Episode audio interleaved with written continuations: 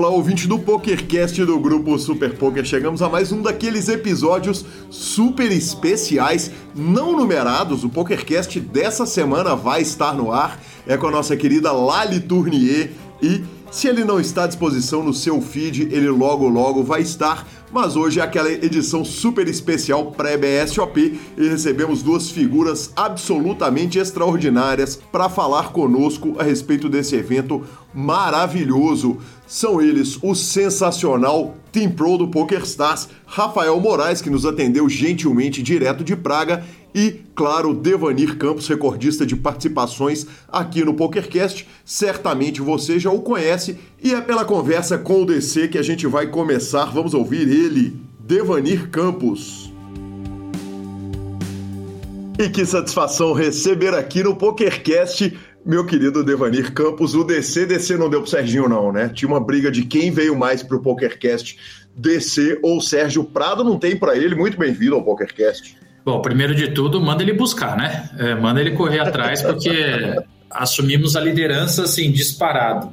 E mandar aqui um grande abraço para todo mundo que está acompanhando aí o PokerCast, é, seja qual horário que for, de dia, de noite, de tarde, a gente está gravando de tarde hoje, e também um abraço para o nosso segundo colocado em participações do Serginho. Exatamente, maravilhoso.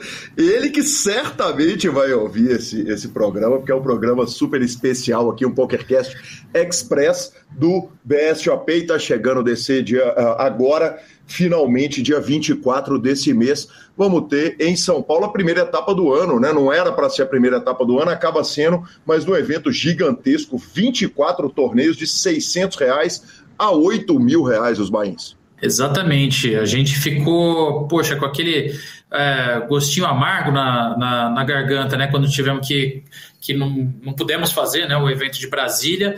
E, bom, pelo menos agora vamos com tudo para cima. São Paulo está aí, a gente já tem sinalizações muito boas aí com relação às restrições de pandemia. Então, cara, vamos com muita felicidade, muita coisa, muita coisa legal vai acontecer. Bacana demais. É, eu comecei falando dos bains, né, desse. Uma coisa muito marcante é que os bains começam. A gente até teve um quiz sobre bains essa semana lá na rede social do Super Poker. E começando de 600 reais, alguns dos torneios, um dos de 600 é o No Limit Hold'em Big Pot. Me explica o que é isso, DC. O Big Pot é um torneio que ele, ele tem uma característica de o tamanho do Big Blind ante ser o dobro do, do Big Blind. Então, ele gera potes muito grandes. Uhum. antes mesmo do flop, antes mesmo do flop, o pote já está num, num, tamanho considerável, porque você tem ali vai, vai, um small de mil, um big blind de dois mil e o antes de quatro mil.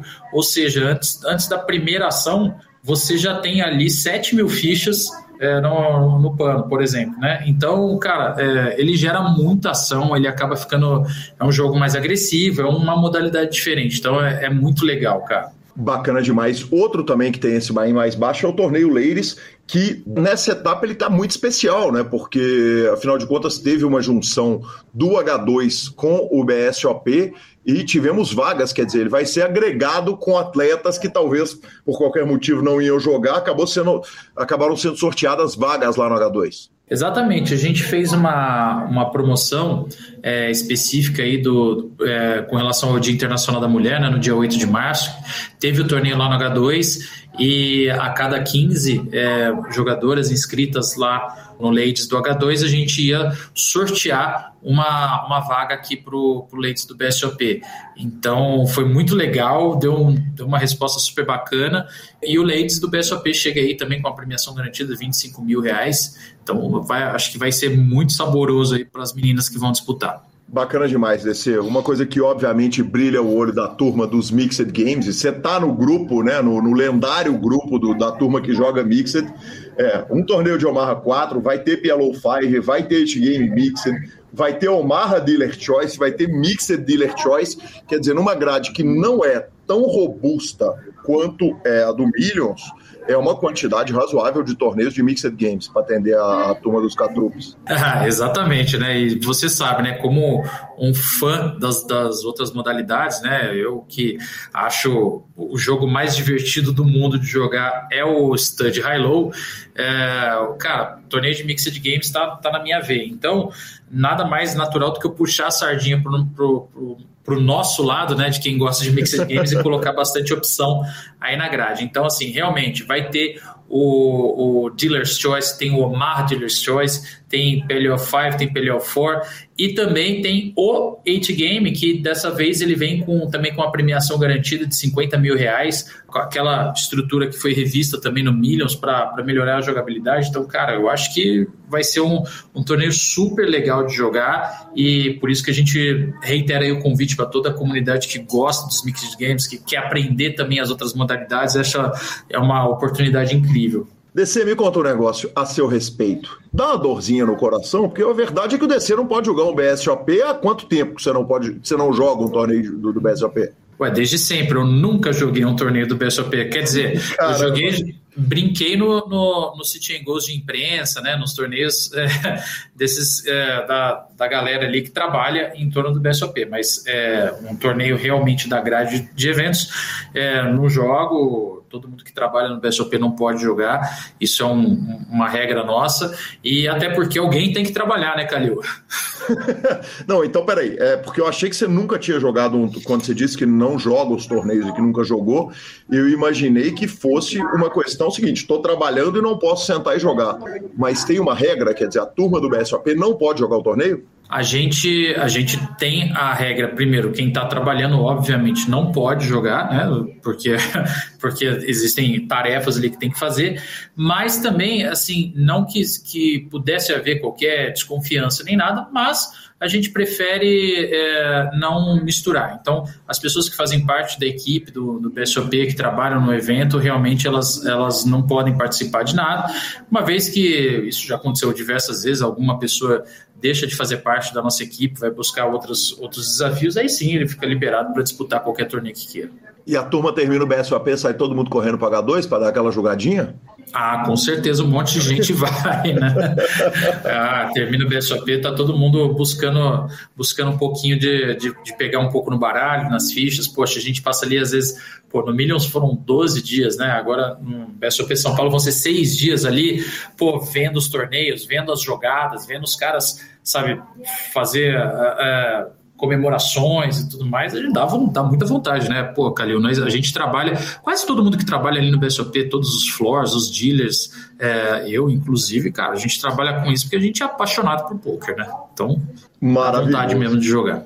Maravilhoso. DC, a reta de transmissões está definida? Quer dizer, o que, que vai, o que, que a turma que não puder ir a São Paulo vai poder acompanhar de casa? Quem não puder é, está lá no, no WTC Sheraton para acompanhar o BSOP, vai poder acompanhar a transmissão dos dois últimos dias do Main Event é, no, no, no, grupo Super Poker. É, vai ter a, a, transmissão da mesa da TV com, com as cartas reveladas, então o pessoal vai conseguir ver toda a emoção de acontecer ali, do, desde o penúltimo dia até ver quem é o campeão. Bacana demais, sensacional. É um assunto chato, felizmente está passando, mas não dá para não tratar a respeito de vacina, máscara, checkpoint. É... Qual que é a sinalização que a gente tem? Claro que a gente está gravando no dia 10 de março, então faltam ainda 14 dias para o evento. Como é que estão as sinalizações? O que, que você acha que vai ser necessário? Vamos lá. É, as, as regras que a gente tem hoje na cidade de São Paulo, elas é, obrigam a gente a pedir um comprovante de vacinação na entrada.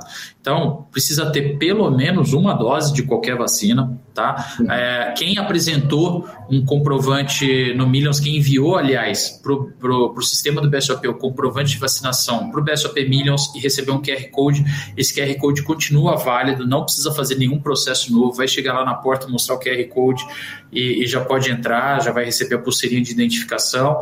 Se não for isso, só mostrar ali o comprovante rapidinho na hora e já vai receber também uma pulseirinha de identificação. A gente é obrigado a pedir, isso é uma lei municipal, é uma lei estadual.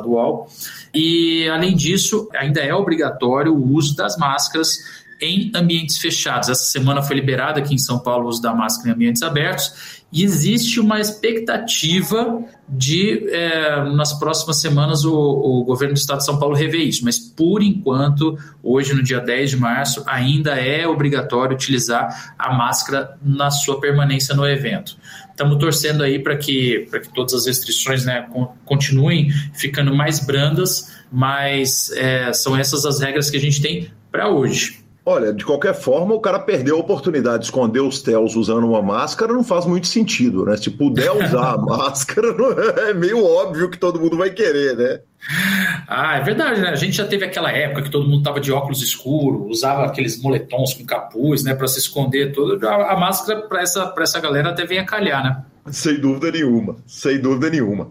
DC, Brasília foi cancelado por todo mundo sabe, quer dizer, não é surpresa para ninguém, por, por, por, legislação. A cidade de Brasília estava chegando ao Omicron, a gente não sabia o que, que seria direito e o torneio acabou sendo cancelado. Tem alguma perspectiva de volta? Como que fica a etapa de Brasília dentro do calendário? Já temos notícia?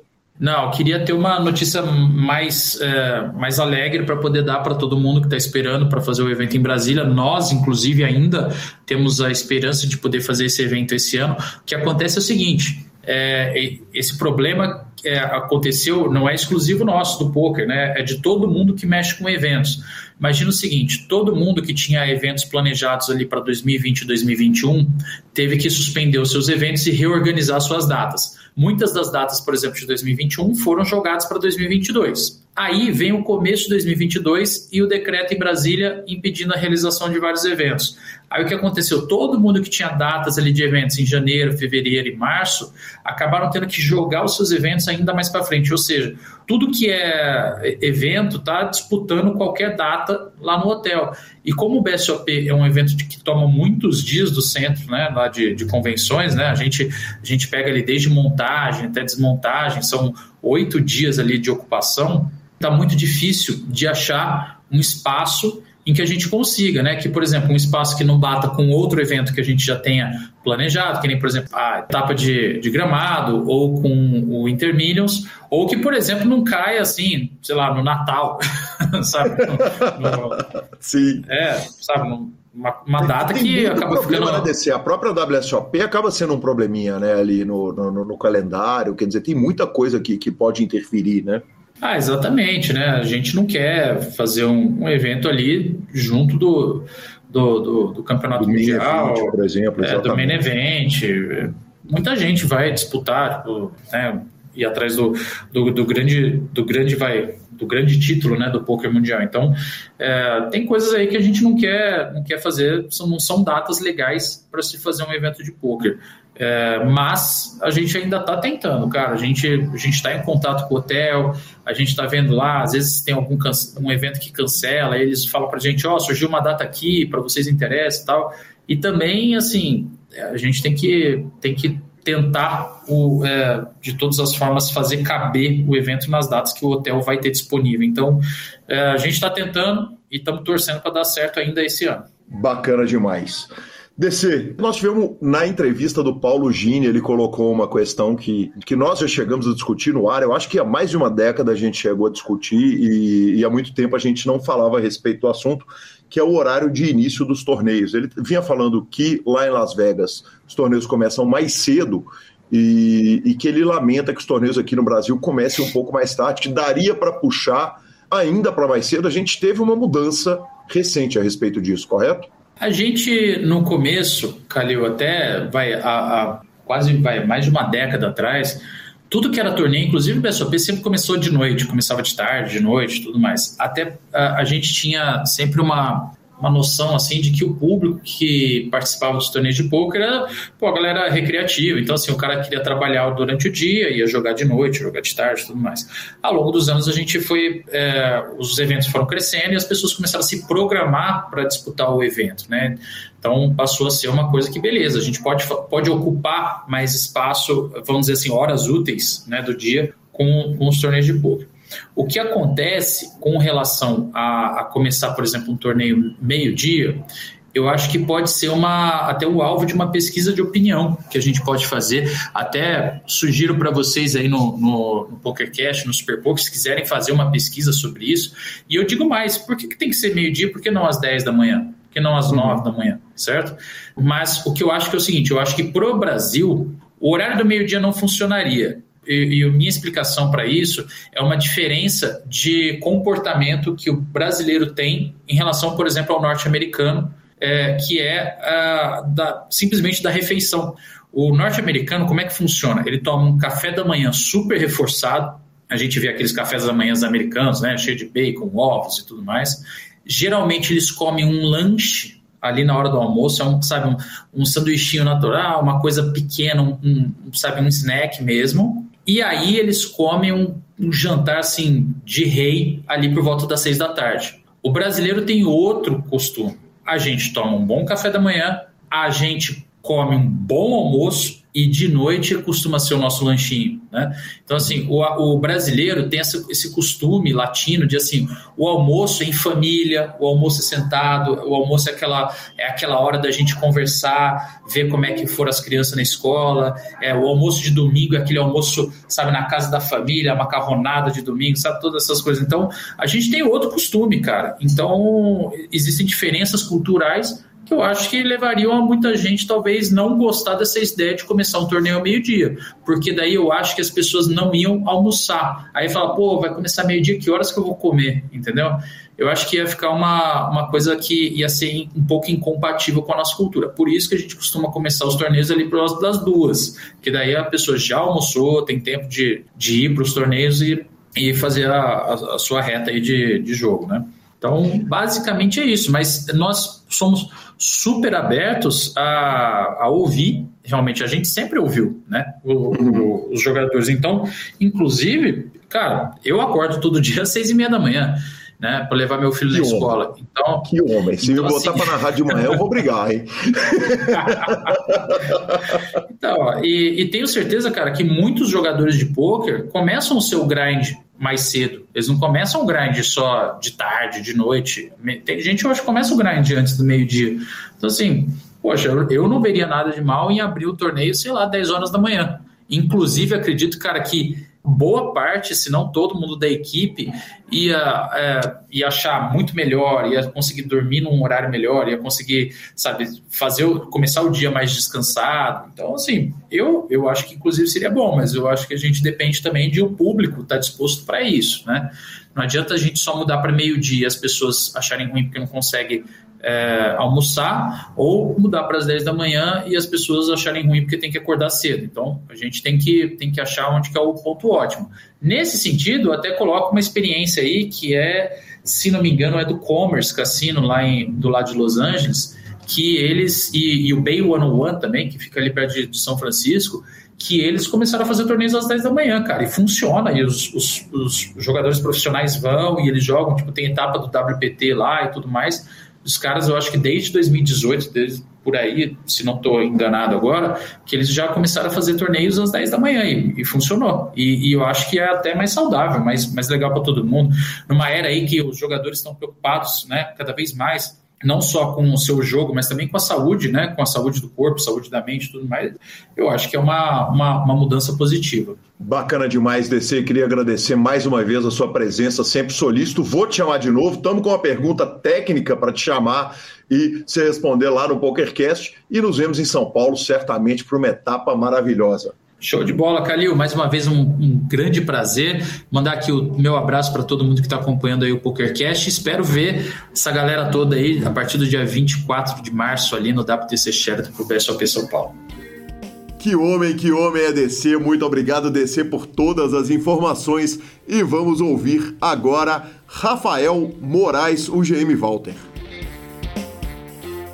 E atenção, atenção, alerta de celebridade nos atendendo em hora que nem precisava estar tá atendendo. Que homem maravilhoso, Rafael Moraes, direto de Praga. Tô te tirando do jantar, meu querido Rafa. Tô no almoço aqui no meio da cidade, mas eu não podia deixar né, de participar desse momento aí, pô. Sempre é um, é um prazer e eu sempre gosto muito de participar do PokerCast aí com você, Gui. Maravilhoso. Rafa, me conta uma coisa. Você está em Praga, evidentemente, jogando o EPT. É, antes de tudo, não, não tem como não perguntar como é que estão as coisas indo por aí. Pô, cara, foi muito bom. Hoje é o último dia aqui, a gente está aproveitando para conhecer a cidade, inclusive por isso, né, que eu tô aqui no restaurante, a gente veio comer aqui um negocinho. E, cara, o evento em si é muito legal, assim, superou tipo, todas as minhas expectativas, assim, essa volta do EPT, muito, muito cheio, os eventos bombaram. E, cara, eu fui muito bem, né, cara, fiz IPM dia 3 no Menevent fiz uma mesa final, né, cara, do 1K que eu acabei caindo em sexto lugar, que deixou a viagem lucrativa, então, além de tudo, além de conhecer um país novo, uma cidade linda, estamos saindo para frente. Que demais, que demais. Não dá para querer melhor que isso, né, Rafa? Definitivamente. Rafa, me conta uma coisa. É... Como é que foi ser. Uh, é o primeiro evento internacional como embaixador do PokerStars, né? Foi, cara. Foi assim, um marco pra minha carreira, assim, e pra mim, sabe? Foi algo que eu sempre sonhei, né? Sempre, sei lá, quando eu comecei a jogar, eu tinha o sonho de jogar um BSOP. Quando eu comecei a jogar e eu joguei o BSOP, eu tive o sonho de jogar um EPT, sabe? E na época que a gente começou, né, que eu comecei ali há 12 anos, é, o Pokémon tinha muitos Team Pros, né? Então eram muitos Team Pros muito famosos, né? O Akari, o Negreano, a galera, tipo, a gente eram ídolos pra gente, né? Então, é, esse sonho foi gerando dentro de mim, dentro do meu coração, assim, né? E, pô, eu consegui isso, né? Efetivamente, virar Team Pro, virar embaixador do Poker Stars no Brasil depois de 10 anos de carreira, é um marco muito grande para mim. E aí, quando eu chego aqui no EPT, uma bandeira do Poker Stars no peito, sabe, com um crachá de Team Pro que eu possa entrar em qualquer lugar do evento, sabe, com os gringos me perguntando como é que é, como é que funciona, como que é o mercado no Brasil, como que é o meu trabalho lá, é uma sensação muito boa, cara. Assim, foi, foi muito, muito foda mesmo para mim. Que demais. Rafa, e aí a gente vai para o nosso assunto do dia, que é, obviamente, o BSOP. O BSOP está chegando de 24 a 29 de março e, e, e começamos o seguinte: você está saindo daí, vai sair do evento que você está jogando os dias todos e está correndo para o Brasil para jogar. Me conta como é que como é que tá a perspectiva para chegar nesse BSOP aqui? Vai, vai chegar cansado ou vai chegar no gás total? Cara, tá uma loucura, porque a gente vai se mudar de casa. E a gente se muda de casa dia 20 agora. Então a gente vai chegar no Brasil agora na sexta-feira, dia, dia 18. Vamos ter dois, três dias para arrumar mudança, se mudar e depois partir o BSOP, né? Então vai ser uma loucura, mas assim, esse ano, devido às minhas obrigações, né, pô, com o Forbet, com a Fúria, com o Poker Stars, vai ser um ano muito intenso mesmo, né? De muita viagem, de muitos projetos, de muitos torneios, né? E o BSOP com certeza é uma das minhas prioridades, né? Principalmente pensando no Brasil, né? Tipo, em todo mundo que gosta de poker, em todo mundo que, que quer me conhecer, que quer tirar foto, que quer jogar o primeiro torneio no BSOP dele. Então, o BSOP é muito, muito legal. Rafa, quando você olha para o BSOP, como que você escolhe a sua grade? Quer dizer, nós vamos, nós vamos nos mais caros? o que tiver de Bahia, o que, o que eu tiver que mandar um Pix maior pro DC é o que eu vou escolher jogar? então, cara, o BSOP, assim, como eu te disse, né, eu fui crescendo muito na minha carreira, né, ao longo dos anos, né, e principalmente o poker online, por ele ser lastreado em dólar, o jogo acaba ficando muito mais caro, né? Principalmente, e aí nos EPTs, então, pô, se você olhar um, um EPT, o mais barato aqui é mil euros, né, cara, que é o high roller do BSOP, né? Então, tem essa diferença um pouco de mercado, né?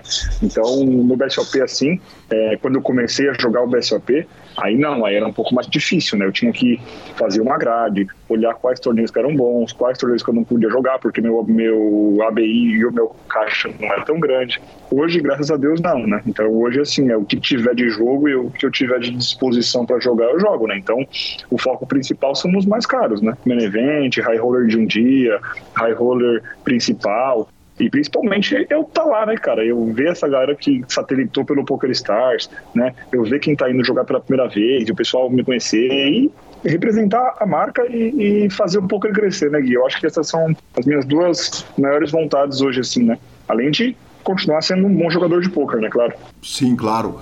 É, é, claro que na hora que você chega lá, o jogador quer conhecer o Rafa, tem uma demanda nossa, né? A imprensa quer falar com o Rafa, o jogador iniciante quer conversar, o jogador high stakes das antigas quer saber, quer saber como é que é a questão do Forbet, da Fúria, do Stars, de todas as coisas que envolvem todos os seus negócios. Qual que é a melhor hora de acessar o Rafa numa situação de BSOP? Porque eu imagino que na hora que você está sentado na mesa é duro, né? Você tem que estar tá focado lá no, no Bahia de 8K, no High Roller. Cara, a melhor hora é nos breaks mesmo, né? É nos breaks, é no momento que eu tô ali pelo salão, quando eu tô falando com amigos, eu sempre sou muito solícito, assim, sabe? Até porque é algo que eu veio muito de mim isso, sabe, Gui? Assim, pô, eu sempre quis isso, agora que eu tenho isso, eu vou ser estrela? Não, né? Eu faço questão, cara, faço questão de conversar, de trocar ideia, de tirar uma foto, de ver como tá sendo a experiência no BSOP, né? De tirar dúvida de mão, né? Enfim, eu tento ser sei lá, o que eu sempre fui, sacou? Você é um cara que me conhece há muitos anos também, você sabe da minha essência. Sem dúvida nenhuma. É, Rafa, tem alguma coisa de Mixed Games? Quer dizer, dá, dá para olhar para algum PLO 5, alguma coisa daquelas coisas diferentona do BSOP que, que, que, que dá para jogar? Cara, então, eu sou completamente focado no Limit Holding, né? Mas eu sei que o mercado brasileiro explodiu, né? Com os aplicativos, no PLO 5, no Poker ao vivo com o PLO 5. E os eventos tão, são muito bons, né? O BFOP ele tem um carinho muito grande por esses eventos de Mixed Games, né? Por esses eventos de PLO e tudo mais. Então, com certeza é uma boa disponibilidade ali de opções para esses torneios. Mas eu, a princípio, eu acabo focando mais nos torneios maiores, mais caros da grade de No Limit Holding. Perfeito, perfeito. E se você puder fazer uma previsão, uh, vou pedir uma previsão sua e uma previsão do Forbet quantos títulos de BSOP, quantos troféus de top 3 que dão para levar para casa o Rafa e quantos troféus o, o Forbet leva em 24 eventos. Cara, é, eu é, é, difícil, né? Assim, é porque eu acabo jogando os torneios com mais gente, né? E os torneios um pouco mais difíceis, que são os, os torneios mais caros. Mas, cara, se eu levar um troféu, eu saio muito feliz. Muito, uhum. muito feliz mesmo. Porque a maior chance, né? E agora eu falando racionalmente, é eu não levar troféu. Porque eu vou jogar, sei lá, quatro, cinco torneios grandes, né, com muitas pessoas e difíceis. Então, não é tão fácil assim de ganhar um troféu. Agora, falando em Forbet, aí, cara, pode esquecer. Pelo menos uns dois, três vem aí. Não tem como, é muito difícil de não vir, cara, porque são muitos jogadores, né? Os jogadores jogam todos os torneios, então a gente consegue buscar esse longo prazo mais rápido, né? Sim, sem dúvida nenhuma. Sem dúvida nenhuma. E Rafa, a previsão então para o final do ano, quer dizer, a gente vai ter ainda BSOP no Rio de Janeiro, é possível a volta para Brasília, a tendência é a gente te ver em todos os BSOPs do ano? Com certeza, com certeza, Gui. Eu vou, como eu disse, esse ano vai ser um ano que eu vou viajar bastante, né? Que eu vou focar bastante em, nos eventos de poker ao vivo e os BSOPs são uma grande prioridade minha, né? Então, provavelmente aí em primeira mão o meu calendário deve ser final de abril vou jogar o EPT Monte Carlo, uhum. que é um, um dos maiores EPTs do PS, né? Aí junho, final de maio, junho, né, vou jogar o BSOP Rio. Depois do Rio vou para Vegas, né? Fico 40, 45 dias em Vegas. Depois EPT Barcelona e os BSOPs do segundo semestre, que eu não sei exatamente as datas, mas eu estarei lá com certeza. Rafa, muito obrigado pelo carinho de atender ao público do PokerCast, a turma toda, um PokerCast Express super especial com você. Logo na semana que está saindo o PokerCast com a Lali, a segunda entrevista com a Lali, e é uma honra te receber aqui. Muito obrigado por me atender no meio desse tsunami que está acontecendo aí em Praga e que veio muitos títulos para o Rafa e, para aliás, para esse casal maravilhoso esse ano. Pô, obrigado, Gui, brigadão. Espero que venha bastante mesas finais, retas finais, que venha bastante coisa legal aí para todo mundo que torce no Brasil acompanhar, cara. Foi muito legal, assim. É... Fazia muito tempo que eu não jogava live chegando, né, em retas finais e tudo mais, né. Em Vegas eu acabei não indo muito bem, eu não senti tanto isso. Cara, foi insana a quantidade de mensagens, a quantidade de carinho que eu recebi, né. Então, foi muito, muito legal. Obrigado você, obrigado aí ao PokerCast de novo pelo convite. E vamos embora, vamos embora que esse ano vai ser demais para mim, para o poker brasileiro e, e para todo mundo aí que, que vive dessa indústria legal pra caramba. Te vejo dia 24 em São Paulo. abraço, Rafa. Fechado. Obrigado, viu, Gui? Tchau, Boa tchau. viagem de volta. Valeu, até mais. Obrigado. Muito obrigado, Rafa. Muito obrigado, DC. Mas, mais do que tudo, muito obrigado a você, ouvinte. Encontro você no Salão do BSOP São Paulo, que acontece entre 24 e 29 de março, lá no WTC Sheraton. Até lá. Valeu!